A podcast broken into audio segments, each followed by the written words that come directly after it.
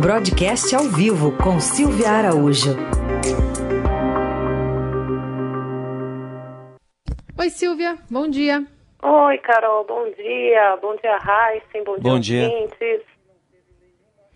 Silvia, conta pra gente o que, que significou a decisão do Copom e o que apontou para o futuro. Bom, vamos lá. O Copom, como a gente vem conversando aqui no jornal e como era amplamente esperado pelo mercado financeiro, cortou a taxa Selic em 0,75 ponto percentual e essa taxa agora é de 2,25% ao ano. Desceu mais um degrau, juro mais baixo da história, né? Juro básico mais baixo da história. E o Copom deu uns recadinhos ali no comunicado, Carol. Ele disse que qualquer ajuste futuro eh, será residual, que o espaço remanescente para o uso da política monetária é incerto e esse espaço deve ser pequeno. O que, que significa isso? O Copom já está sinalizando que na próxima reunião, a depender da conjuntura, que segundo ele está prescrevendo estímulos eh, bastante elevados para a economia, ele pode cortar mais um pouquinho, mas dessa vez não numa magnitude tão é, expressiva como o 0,75, e sim que ele cortaria residualmente. E a interpretação dos economistas e dos analistas financeiros é que esse residual poderia ser mais 25 pontos. Ou seja, a taxa Selic chegaria ao final desse ano em 2%.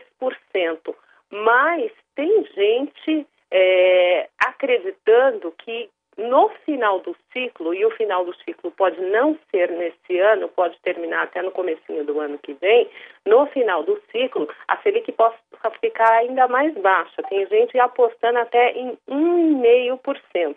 Agora, tudo isso, todos os próximos passos do cupom, vai depender da resposta da economia a esses estímulos que estão sendo dados tanto na área fiscal quanto na área monetária.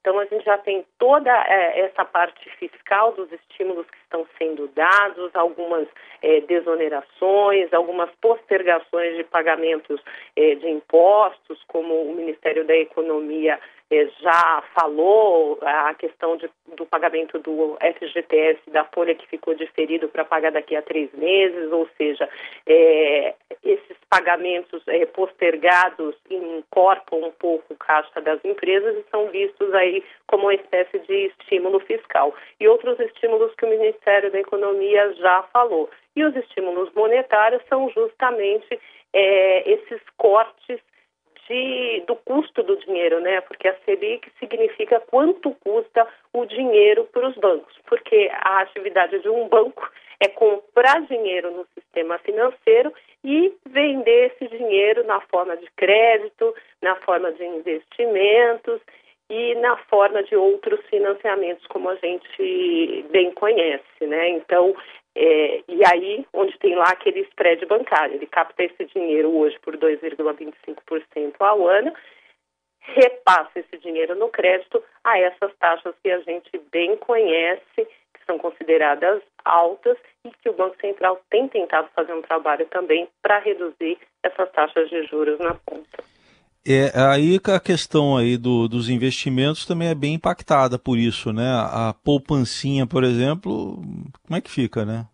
Pois é, né, Heisen? Os investimentos atrelados à renda fixa, eles realmente não estão valendo a pena nesse momento, né? Qualquer investimento atrelado a título público, na hora que você entra lá num fundo, num fundo DI, por exemplo, que ele replica é, essa taxa Selic, o que, que vai acontecer? Na hora que você é, faz a aplicação, você aplicou lá, vamos por mil reais.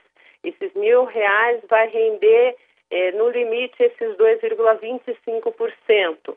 Quando você for resgatar esse investimento, você tem que pagar a taxa de administração do fundo e aí você tem que descontar a inflação também para saber se você teve algum ganho real ou não.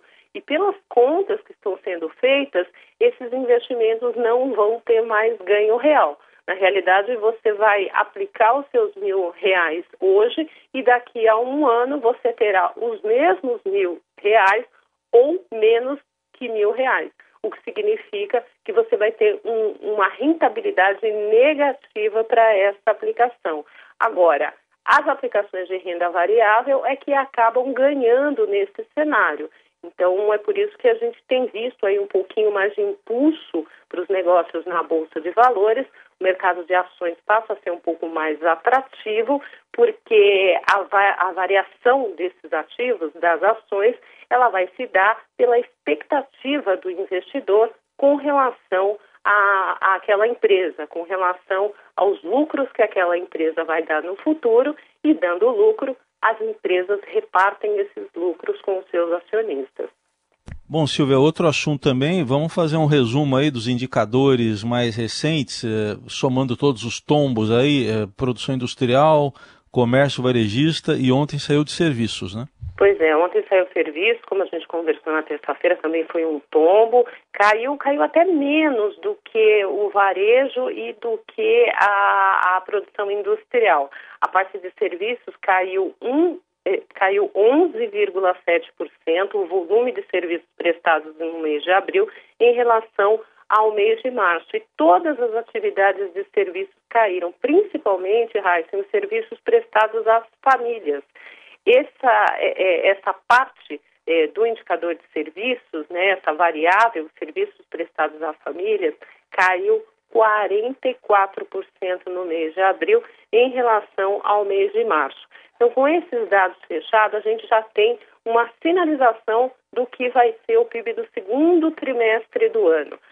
Só lembrando, em abril a produção industrial caiu 18%, o varejo caiu 16,8 no varejo restrito, quando ele é ampliado, colocando ali vendas de materiais de construção e vendas de automóveis, esse varejo ampliado caiu 17,5% e agora serviços que caiu 11,7%. Tudo em relação ao mês de março, que já foi um mês ruim, que já apresentou também quedas expressivas em relação ao mês de fevereiro. Então, tudo está se desenhando para que o PIB do segundo trimestre do ano seja realmente um PIB bastante negativo, o mais negativo da história, pelo menos da história recente, e que, claro, vai carregar todo esse indicador é, um número também negativo no final do ano. A expectativa aí continua ainda entre um tombo de 6, 7, tem gente até acreditando em 8% de queda para o PIB como um todo no ano de 2020. Bom, vamos aguardar então pelos números que têm sido negativos. Lembrando que esses dados aí, né, Silvia, é, que a gente falou aí do IBGE, é, o ouvinte aí que não acompanha mais diretamente pode, ah, mas está falando de abril, enfim, foi o primeiro, foi o primeiro mês cheio, né? Pode piorar ainda mais a situação, né, Silvia? É, foi o primeiro mês cheio aí da quando a gente fala da, da pandemia do coronavírus, a gente teve já em março alguns reflexos, né? Porque de meados de março até o final de março, os indicadores já captaram um pouco, é, principalmente indicadores que a gente chama de indicadores antecedentes, são aqueles indicadores que estão apontando para frente, que estão apontando o que pode acontecer no futuro. E esses indicadores já mostravam que os próximos meses, principalmente abril e também em maio, o desempenho da economia seria bastante afetado pelas medidas que já se começavam a serem desenhadas no mês de março para frente para tentar é, conter aí o, o, o, coronavírus no Brasil. Mas o mês de maio também deve ser um, meio, um mês bastante penalizado. Os indicadores também devem vir bem fracos é, por conta aí que em maio também a gente teve bastante reflexo, né, Raíssa? Não ficou concentrado é, só em, em, abril, principalmente essa questão de distanciamento social. Aqui em São Paulo mesmo, a gente teve o, o governador João Dória que esticou a corda do isolamento é, social até quando é, ele pôde.